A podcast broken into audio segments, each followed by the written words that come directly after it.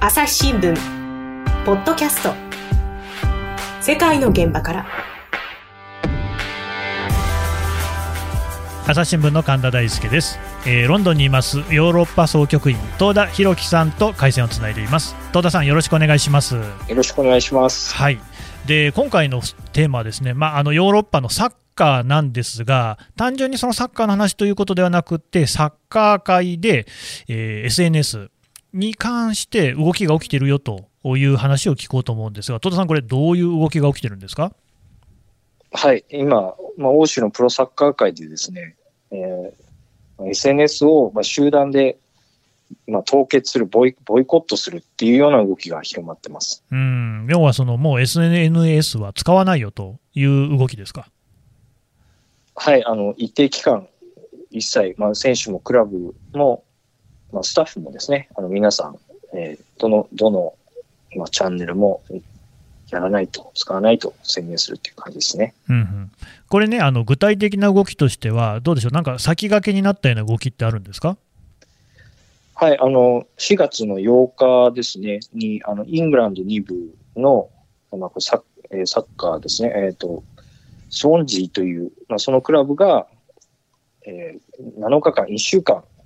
えー、一切、えーまあ、ツイッターだったり、フェイスブックだったり、まあ、インスタだったり、あの、YouTube とか、まあ、すべてのチャンネルを凍結しますと発表しました。はい、そこ、そこで注目度が一気に上がったという感じですね。あのイングランド2部ってことですけども、このスウォンジーっていうチームはどんなチームなんですかね？はい、今、あの2部のリーグ3位につけてまして、プレミアリーグ昇格争いをしています。なので、まあ、もともと、えーまあ、昔からあるチームなんで、あの熱狂的なファンも多いですし、はい。で、そのチームのアカウントがあるわけですかね？はい、公式アカウントで、まあ、えっ、ー、と、えーまあ、これスカイスポーツっていう、あの、テレビ局の情報ですけど、そのこのクラブが持ってる公式ツイッターは100万人ほどフォロワーがいて、フェイスブックは130万人、インスタは38万人ほどフォロワーがいるそうです。うん、いるんだけれども、その1週間に関しては、もう一時的に凍結をしたと。はい、もう一切やらないと。うんうんうんうん、そのクラブのだけじゃなくて、所属する選手やスタッフもってことですか？はい、トップチームの選手だけじゃなくて、スタッフもそうですし、女子チームもそうですし、アカデミーと言われる23歳以下、18歳以下の選手たちも加わってる、あそんな動きですね、はい、なるほどね。で、なんでそんなことになったんですか ?SNS 上で、まあ、選手たちに対するあの人種差別的なあ、まあ、投稿が続いて、はい、うんうん、でそこそれを受けて、もう耐えられないということで、まあ、何か態度を示す必要があるんじゃないかということで、えー、クラブは決断したと言ってます。そんな何度もあったんですか？何度も、最近数週間では3人、まあ、選手に対してそういう差別的な投稿があったとキャプテンのグライムスっていう選手は言ってました、ね、おなんかその、まあ、差別的なこう言動ということで、なかなかこう、ね、あの説明しにくい部分もあるかもしれないですけれども、そのやっぱり人種、肌の色とかに対する差別なんですか？はい、まさにそうですね、あのまあ、黒人選手がやはりどうしても多くなるんですけど、うん。まあ、あの肌の色でしたり、そうですね、あの差別的なあの、まあ、用語というか、うんうん、発言が飛び交ったりという感じです。うん。でね、それに対して、その SNS を運営している会社側ですね、は対応としてはどんな感じなんですかね？はい、あの SNS 各社もそういう投稿が、まあ、ったり、まあ、当然削除したりですね、そうさせないための、まあ、対策をいろいろ練っているそうなんですけれども、ただ、やっぱり現状としては追いついてなくて、あのまあ、差別的投稿っていうのは、まあ、頻繁に起きているというそういう流れですね。うん。なるほどね。まあね、そうですね、ツイッターなんか見ていても、最近はその、なんかこう、なんていうふうに表記してたかな、まあでも差別的なのかな、過激過激なか、なんかまあそういうそのこメッセージですよみたいなのは伏せて表示されることもありますし、あるいはそのそれこそそういうね、差別的な投稿を続けているアカウントに対しては凍結っていうような措置も行われてはいるようですけれども、まあでも全然なくならないので、業を煮やしてそういう行動に移ったと、そんな感じですか？はい。もうまさにそうですね。はい。うーんなるほどね。で、これはあれなんですか、その選手の、さっきね、あの首相のグライムスさんですか？っていう名前が出てきましたけれども、選手側の動きっていうことですか？選手もそうですし、あの、まあ、このスウォンジーに関してはですね、うんまあ、最高責任者であるジュリアン・ウィンターさんっていう方が、うんまあツイッターの CEO だったり、フェイスブックのザッカーバーグ CEO に、まあ文章を送って、で、匿名で人を傷つける、まあ、ひ人々の取り締まりの強化だったり、まあ、罰則をちゃんと明確にしてくれという要望を出したと言ってます。なるほどね。いや、まあそうなんですよね。そのとりわけそのザッカーバーグさんとかっていうのは、ちょっとその辺があの手ぬるいんじゃないかっていうような批判もアメリカなんかでも起きているようですけれども、ただですね、このタイミングで、そのね、今、あの欧州サッカー界で大きな問題になってるっていうのは、なんか理由があるんですかね？もう何年も前から続いてるんですけれども、ただ最近すごくこう立て続けに起きてると言いますか、うん。あの、ソンジーだけじゃなくて、一週、あ2日前ですね、4月6日の時には、あのプレミアリーグのリバプールで主力3選手に対して、あの、差別的な投稿がありまして、で、うん。リバプールが差別非難の声明を出したり、うんうんまあ、その後にはトットナムっていう、これもプレミアリーグのチームですけど、うん。あの韓韓国代表のフォワードのソン・フンミンという、うんうん。まあ、フォワードがいるんですけども、まあ、それの彼に対してのアジア人差別だったりっていうのが、はい、もう本当に、まあ、毎日とは言わないですけども、かなりの頻度で起きています。ああ、そのあれですか、リバプールの方は黒人に対する差別ですか？はい、リバプールは、えー有名どころで言うと、マネっていううんあのフォワードがいるんですけど、まあ、マネ選手だったり、ディフェンダーの、まあ、イングランド代表とかで活躍している選手とかに、うん。まあ、黒人差別で、あまあ、猿とか、そのバナナとかの絵文字を、まあ、投げ、投稿されたりとか、うん。はい。そういう言葉を使って、まあ、差別されたりっていうのは続いているみたいですね。あと、そのトットナムはあれですね、ソン・フンミンさん、韓国人に対して、あのはい。いわアジアゆる、人、アジうん、エイジアンヘイトですね、これ。はい、アジア人差別ですね。はい。うん、これもやっぱりそういうそのアジア人をこう何かあー差別するようなそういう投稿が SNS 上でなされたということですか？はい。うんクラブは、内容は、まあ、明らかにしてないんですけども、うんまあ、そういう、まあ、攻撃を受けたということをですね、まあ、発表して、で、ひ同じタイミングで非難する声明を出してますね。うーん、なるほどね。で、しかもそのサッカーだけの話にはとどまってないみたいですね。はい。あの、ちょっと前にあったラグビーの6カ国対抗っていうのが、まあ、毎年あるんですけど、そこでは、あの、ウェールズ代表の黒人選手が、まあ、やはり試合に負けた後に、まあ、そういう差別的な投稿を受けたということで、まあ、ウェールズ代表も大々的に、まあ、差別を非難する声明を出しています。うーんであと、その東田さん書いてましたけれども、まあ、これも多分日本でもね、すごくあの有名なあの元フランス代表の選手で、あのアンリさんって言いますよね。ではい彼もその SNS のアカウントを全部消したっていう記事が出てましたよね。はい。あの、3月末ですかね、あの、もう SNS はまあ有害スキルうん。って言いまして、まあ、その、まあ自身、まあ、報道によると、約1500万人ぐらいフォロワーが全部全部合わせるといたみたいなんですけど、うんまあ、ツイッターから、フェイスブックからも全てを、まあ、閉じて、もうあ安全に、SNS 上が安全になるまで復帰しないと宣言していますね。うーんなるほどね。あだから、そのアンリさんみたいに、そのボイコットする、凍結するみたいな動きっていうのも広がってるわけなんですね。はい。あの、み、みんなでそういうことを、まあ、凍結すれば、そのメッセージとして伝わるんじゃないかという、まあ、そういう運動かなというふうに思ってます。んそうすると、だからまあそうですね、例えばクラブの全員ってことになると、白人の選手なんかもそのボイコットをするっていうことが起きている。はい。もう、そこは人種も肌の色も関係なくて、もうみんな一緒になってややってますね。なるほど、えー、それにしてもですよ、本当にこの差別の問題って全然なくならないっていう印象なんですが、これ、何が問題なんですかね？あのやっぱ匿名で書き込めてしまうっていうことで、責任の、まあ、所在といいますか、うん、その自分がそういうことを書いても問題にならないっていう、まあ、そういう、まあ、無意識なところから人を傷つけてしまうんではないかなというふうには思います。どうなんですか、実際ね、こういうその、まあ、あの差別的な言動っていうのは、別にあのヨーロッパだけじゃなくて、まあ、全世界的にはあると思うんですよね。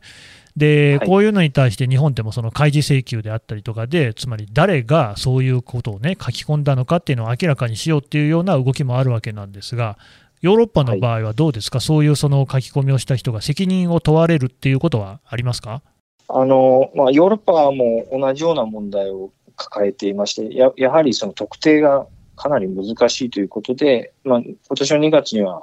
英国の政府が、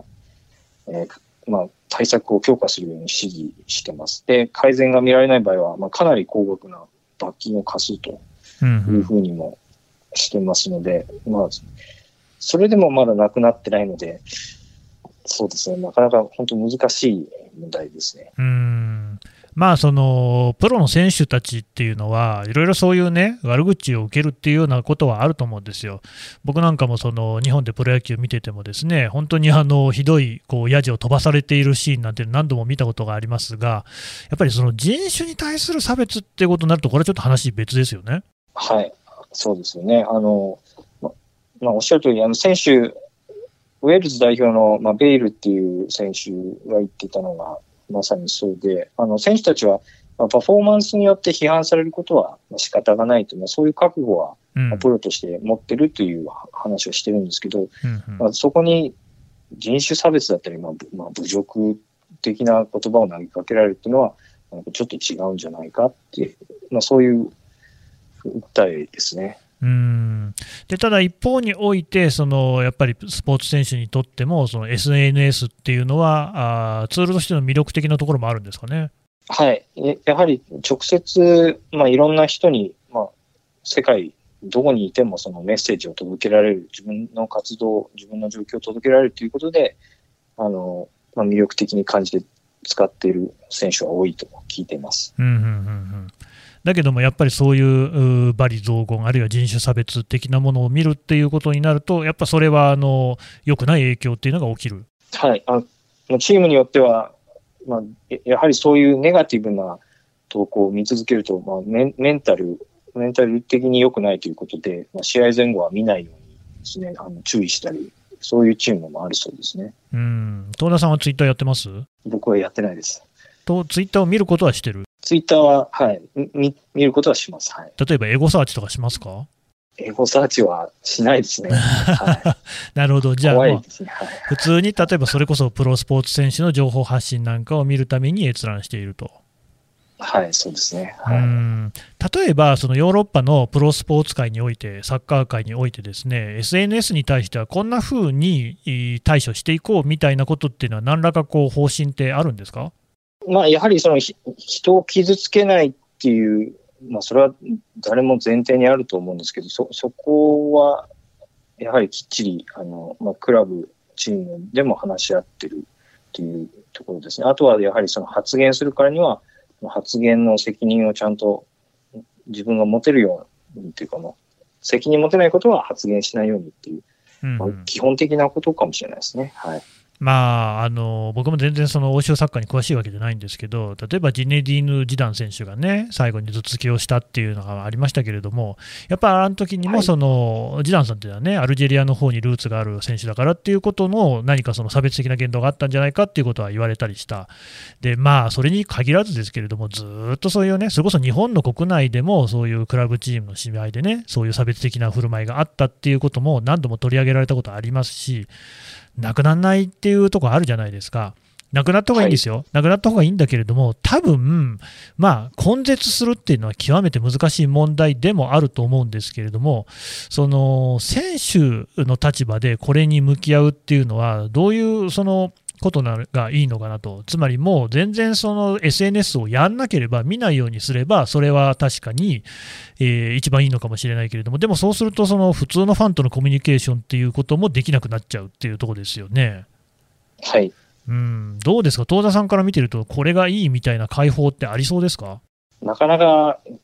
これっていうのは僕も思いつかないんですけど、あのイングランドサッカー協会が言っていたのは、そのボイコットするっていうのも一つの選択肢ですですし、あのまあ、逆に SNS をたくさん活用して、その差別をなくそうと呼びかけるのも、あなるほどね、同じように必要じゃないかということは言ってました。なので、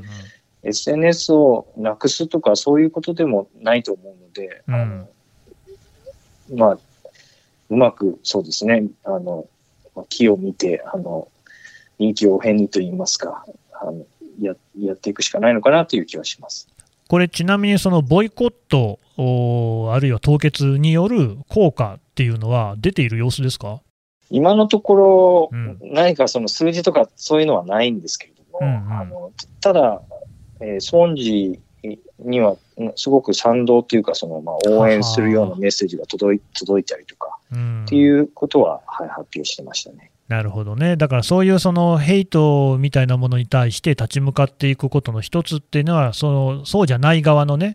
つまりまあ選手側であったり、そういう人種差別に反対する側の連帯を強めていくっていうのが一つの対抗手段であると。はい、そうですね。で、まあ、彼らの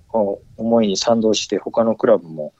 同じイングランド2部のバーミンガムっていうところも同じように7日間ボイコットしましたし、スコットランドのプレミアリーグっていう、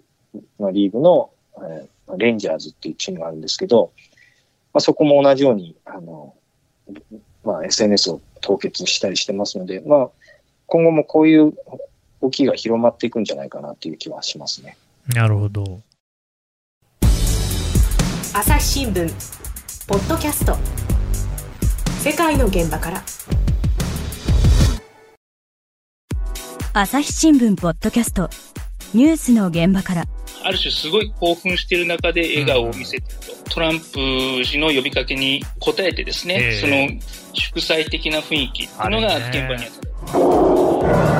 その子供のまだライオンなんですけれども、はいはい、ただなんですね。ただ。はい。余剰動物っていう言い方が業界の中ではあるんですけれども。世界有数の海外取材網、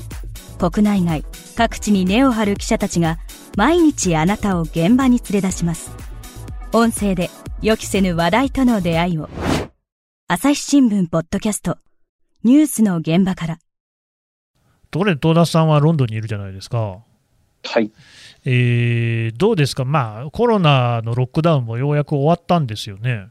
一応まだロックダウンは続いてるんですけど、はい、あの、なんか段階的に緩和していくっていうか、今、そうなんですね。はい、今、6人まで外で会っていいという。ああ、なるほど。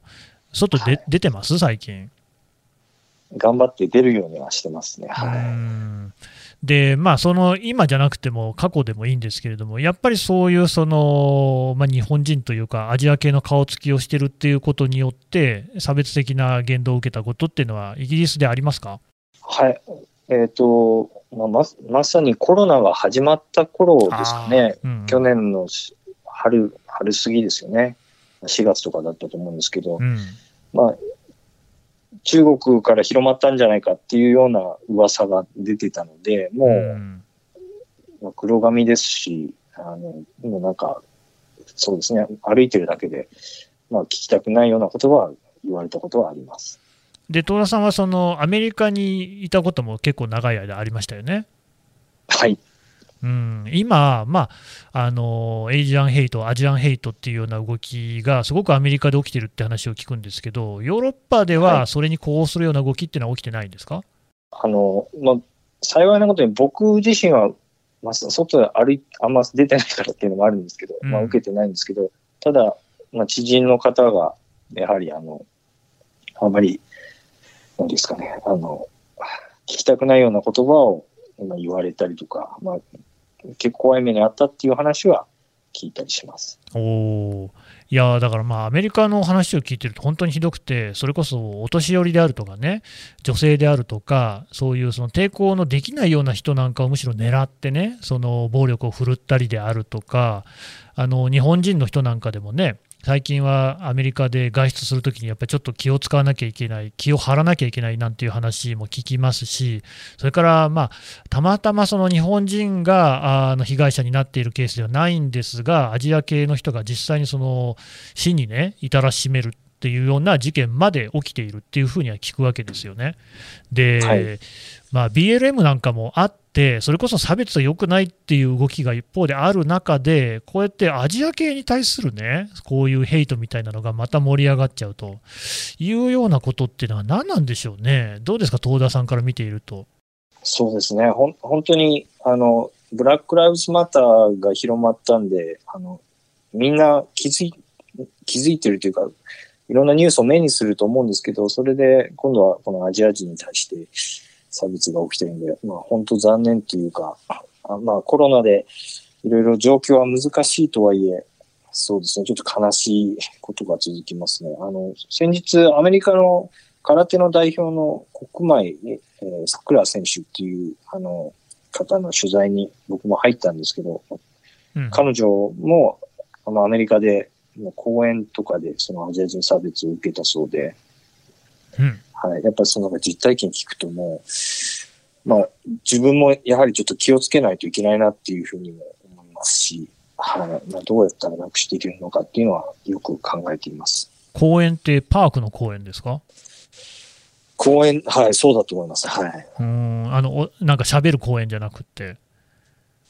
あもう普通に、そうです。あの、散歩というか、外にいたらっていうことなんで、はい、パークだと思います、はい、なるほどね。いやだから本当にそういうことが身近に起きてるっていうのが、どうも日本にいるとあまり肌感覚でわからないところがあるんですけれども、なんかこう、はい、もう一つ難しさを感じるのが、これってそのアジア系に対するっていうヘイトの構図があるじゃないですか、つまり、はい、さっきの話だとね、韓国人のサッカー選手でしたし、まあ、我々は日本人だし、はい、でもその、まあ、コロナの文脈だと、やっぱり中国人っていうようなね、ことが対象になってる。まあ、それこそトランプさんがね、あの、チャイナウイルスとかなんとか言ってましたから、そういう動きがあるんだけれども、一方で、こう我々の側って、あんまりその、どうですかね、アジア系っていう意識が少なくとも例えば日本にいるとない気がするんですよ。僕はアジア人だって思ったことって、多分普通の日本人って一回もないんじゃないかなと思うんですよね。で、東田さんはその海外の経験長いですけれども、ロンドンにいたり、はい、あるいはアメリカにいたりすると、僕はアジア系だっていう風なアイデンティティっていうのはありますか？ありますね。あの、やはり、えっ、ー、と、一番最初にお前日本人かっていうふうには多分聞かれないと思うんですね。うん、あの、ああ、お前アジアンだろうっていう、まあ、そういうような感じで言われることが多かったので、はい。日本っていうよりも、そうですね、広い意味で、あ自分はアジアという認識なんだなっていうのはよく感じてましたね。そうするとね、そのやっぱりその韓国や中国、あるいは他のね、アジア諸国の人たちに対して、その親近感みたいなのっていうのはあるはい、あの、学校とかでも、あの、まあ、韓国人の友達もいましたし、まあ、中国人の友達もいましたし、はい、あの、特に、そうですね、やっぱり、まあ、同じような、まあ、容姿といいますか、まあ、髪、髪が黒いっていうのもああったんで、なんかこう、話しやすいというか、まあ、そういうような感情はありましたね。はい。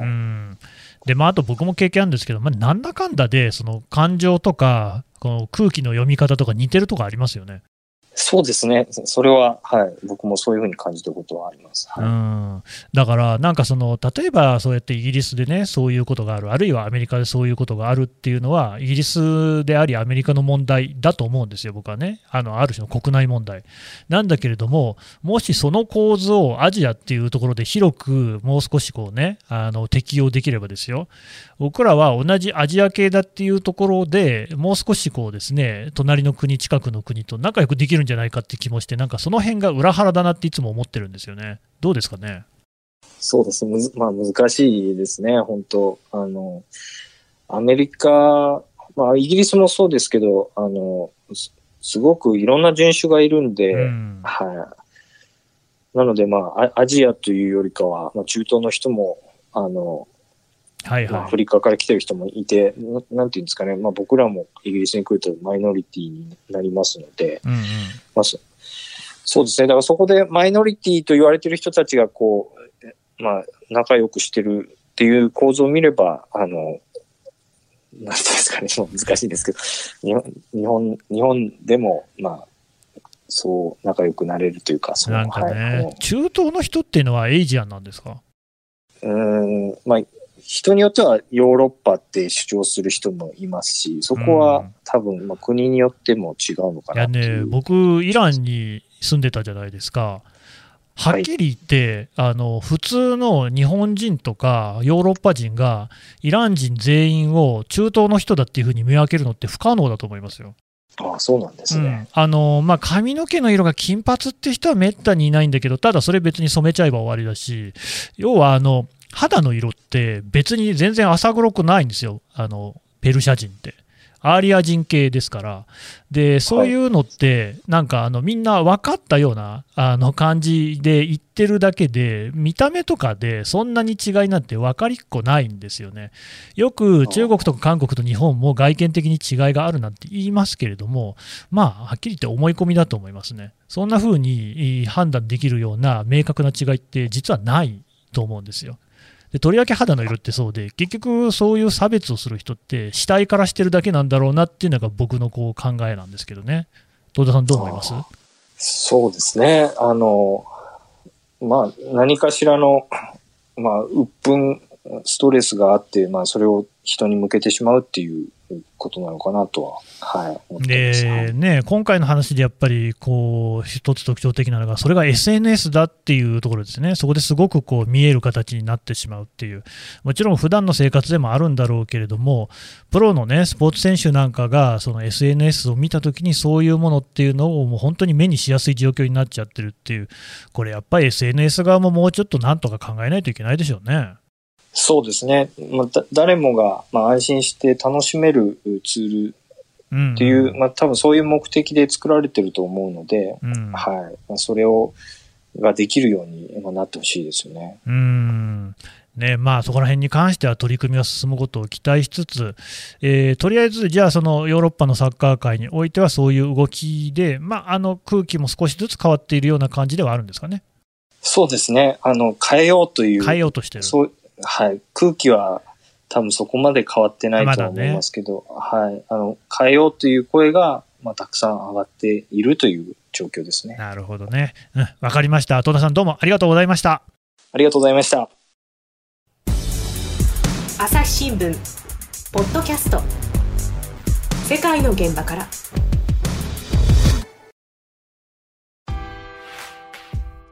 はい、えー、ヨーロッパ総局、東田記者の話を聞いてきました。えー、すごい興味深い動きだと思います。この本当にあのプロスポーツのね、一番こう、まあ、目立つところというか、それこそアンリさんなんてね、1500万人のフォロワーいるということですから、そういう影響力のある人が、いや、差別だめだよっていうのを分からせるために、そのアカウントを凍結する、あるいはボイコットするという形で、えー、具体的な行動を示しているっていうのがこう非常に心強いなと。でこれ、まあ、プロスポーツの選手っていうことになると、あるいはね、あの著名人、セレブ、タレントっていうことになると、僕らとは違う世界っていうことになりそうですが、いや、違いますよね、こういうことっていうのは、まあ、ありとあらゆるところで起きていると、普通の人のアカウントに対してだってそういうことってあるわけですよね。やっぱりね、こういうことを SNS っていうのが抱えちゃってるって、これ間違いなくあると思うんですよ。そこをね、もう少しソーシャルメディアをこう運営している側っていうのは真摯に考えるべきだと思うし、考えなかったら、アンリさんみたいな人が離れるだけなんですよね。だから、それってソーシャルメディア側にとっても全然何もいいことはない。1500万人フォロワーいる人はいてほしいですよね。あの本当に真面目に真剣に取り組むべきだと思いますし、そこはあのぜひね、それこそあの高い技術力でもって突破してほしいなというふうに強く期待しています。朝日新聞ポッドキャスト朝日新聞の神田大輔がお送りしましたそれではまたお会いしましょうこの番組へのご意見ご感想をメールで募集していますポッドキャストアット朝日ドットコム podcast アットマーク、朝日 .com までメールでお寄せください。ツイッターでも番組情報を随時紹介しています。アットマーク、朝日ポッドキャスト。朝日新聞、ポッドキャストで検索してみてください。